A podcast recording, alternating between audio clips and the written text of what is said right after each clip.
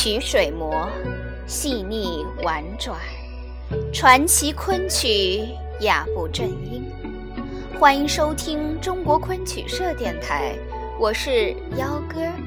在今天的夜话节目中，我将与您分享的是关于昆剧中的神道八仙戏第二部分——昆剧中的神道戏。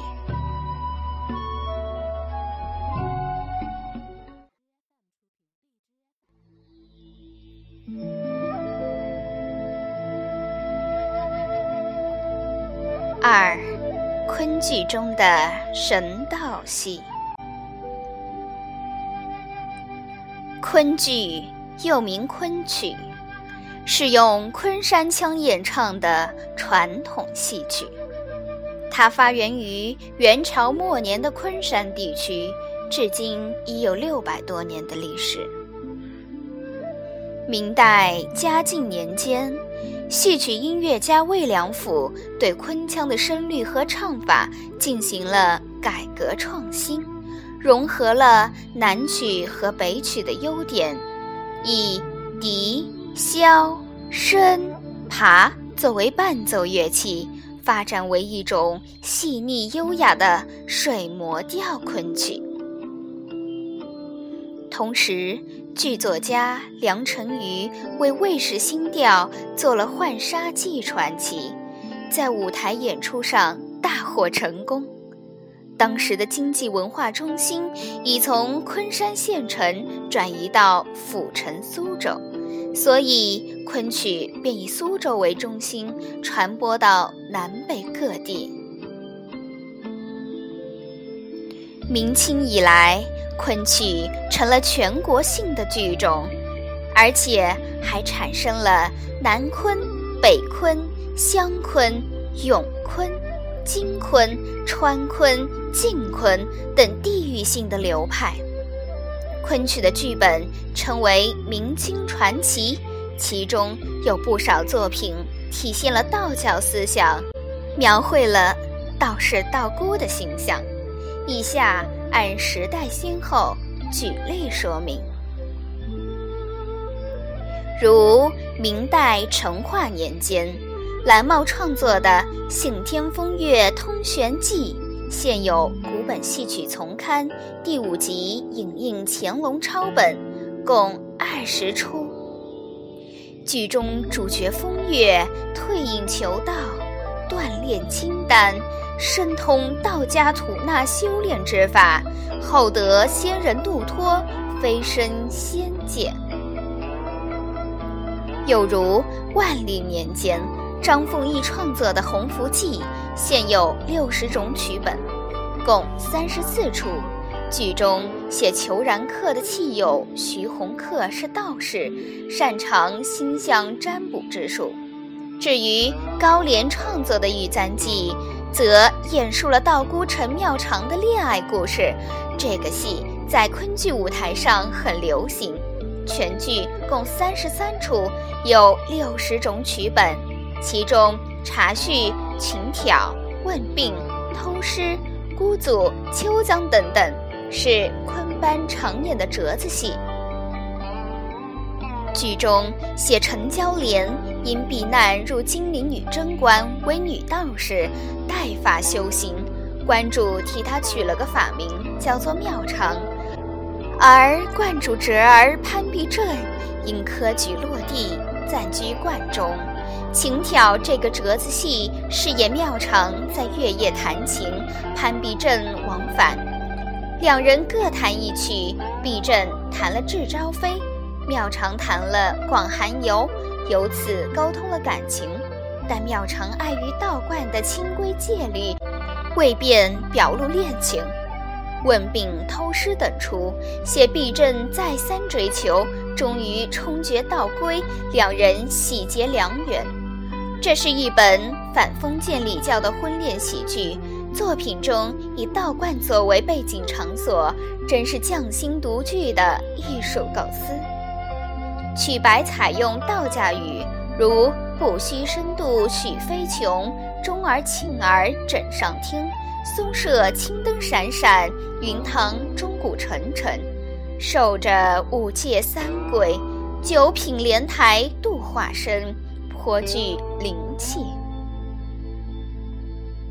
此外，明代中期无名氏的《赤松祭祀史》一出，有古本戏曲丛刊第二集影印本，内写张良功成身退，学辟谷导引之术，到终南山跟从神道赤松子同登仙籍。戏曲大家汤显祖在《牡丹亭·道席》中。也刻画了紫阳宫石道姑的生动形象。清初李渔的《慎钟楼三十出》有《笠翁十种曲本》，内写东华上仙为了成全顺华和凡人的婚事，把自己的拐杖化为长桥，与凡界蜃楼连接起来。无名氏的《盘陀山二十七处》有古本戏曲丛刊第五集影印本，内写詹台冕乐善好施，因到盘陀山进香而留为山中道士。另有一位痴道人名叫华吉，帮助他与妻儿团圆。清代康熙年间涌现了南红北孔两位戏曲大家。那就是南方钱塘人洪升在康熙二十七年写出了《长生殿传奇》，北方曲阜人孔尚任在康熙三十八年完成了《桃花扇传奇》。这两部昆剧名著都流露了道家的遁世思想。《长生殿》写唐明皇和杨贵妃的生死情缘，取材于唐代白居易的《长恨歌》和宋代乐史的《杨太真外传》。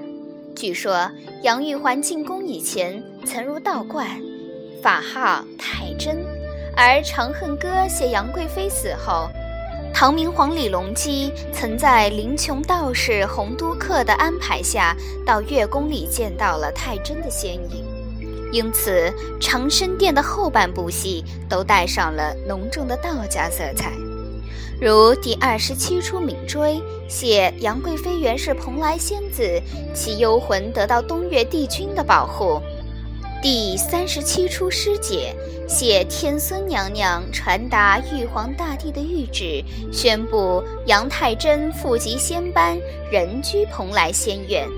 第三十九出司祭写宫娥永兴念奴在安史之乱时逃到青陵，在女贞观中做了女道士。戏乐道藏后，司祭杨贵妃。如四十六出秘魂，写灵琼道士杨通幽奉旨做法，上穷碧落下黄泉，遍访杨玉环幽魂。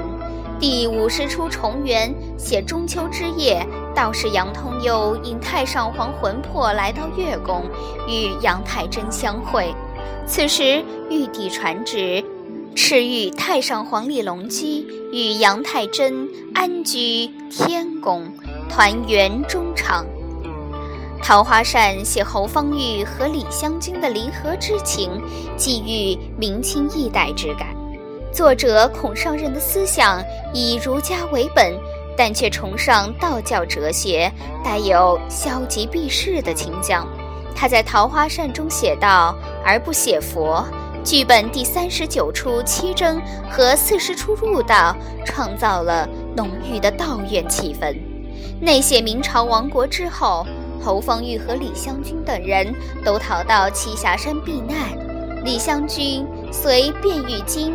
入宝真庵，侯方域随丁继之进采真观，而白云庵庵主张道人广言道种，大建金坛，追记为国捐躯的忠诚烈士。侯方域和李香君在金堂上相遇，被张道人严加呵斥，侯李二人顿时大悟，结果是双双入道。结局如此处理，是孔圣任最为得意的神来之笔。康熙之间，移民外史写了《虎口余生传奇》，现有古本戏曲丛刊第五集，据云南大学图书馆所藏乾隆时抄本影印，共四十四处。此剧吸收了清初铁罐图传奇的主要折木缀合而成。由于铁罐图原本已失传，所以从虎口余生第十九出官图中可以窥知铁罐图的情节。这出戏写铁罐道人在洪武十三年为明太祖画上图基。预示了明朝由盛而衰的命运。当时收于木匣中，御笔清风藏在通缉库内。时光飞逝，疏忽已过了二百七十余年。大明气数江中，崇祯皇帝在李自成农民大起义的围困中走投无路，偶然经过通缉库。寻知铁棺仙师曾留下画图，立即启封官图，看见画中一片焦山，一枝枯树，一人披发覆面，一足无履。又有许多兵将手执大旗，这是暗示末代皇帝吊死眉山和清兵入关，丹青内仙机暗藏，劫数难逃。这个折子戏表现了道教中极为五行的迷信意识，是神道戏中有一定的典型性。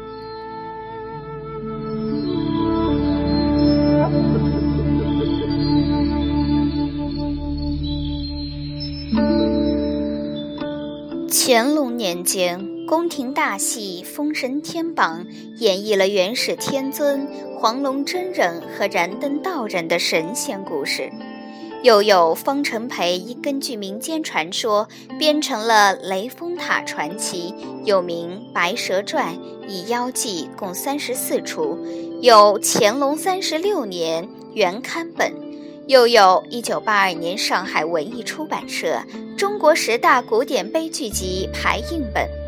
这是一部佛道杂糅的神话剧，后半部虽然演金山寺法海和尚把白娘子镇压在雷峰塔下，但前后仍以神仙道化的情节为主线。那些峨眉山修炼千年的白云仙姑思凡下界，收服青蛇做侍女。由西湖石巧遇药店小生许宣演出本称许仙。结为夫妻，道士魏飞霞看出许仙额上有黑气，认定是被蛇妖缠身，便赐他道符。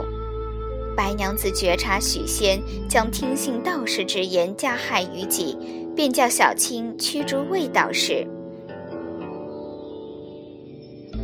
五月端阳节那天，许仙置雄黄酒要白娘子同饮。白娘子酒后显露原形，把许仙吓得昏死过去。原本第十七出求草，昆剧演出本为稻草，演白蛇为救许仙性命，不顾怀有身孕，其赴嵩山南极仙温处求取还魂仙草。白鹤童子执意不肯，双方打斗起来。后向南极仙翁申诉，得到仙翁同情，给予仙草。回家后煎药救活了许仙。从二十四出以后，有烧香、水斗、断桥、河伯等折子戏。饰演白娘子和许仙的自主恋情，又遭到了佛门法海和尚的迫害。法海用宝钵收住白蛇，压在塔下。十六年后，白蛇之子考中状元，佛意慈悲，放白蛇出塔。他出塔后被天女接引上天，位列仙班。归根到底，此剧最后仍以道家成仙来结局，属于神仙戏的范畴。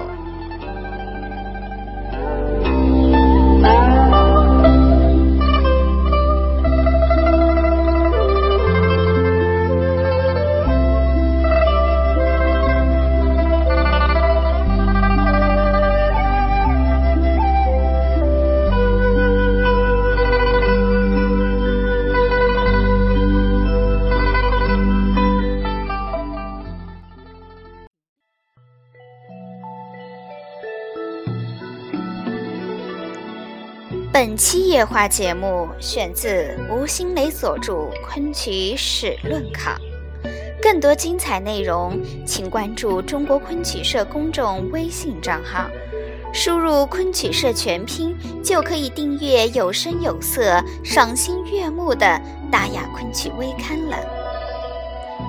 感谢您的聆听，我们下期节目再见。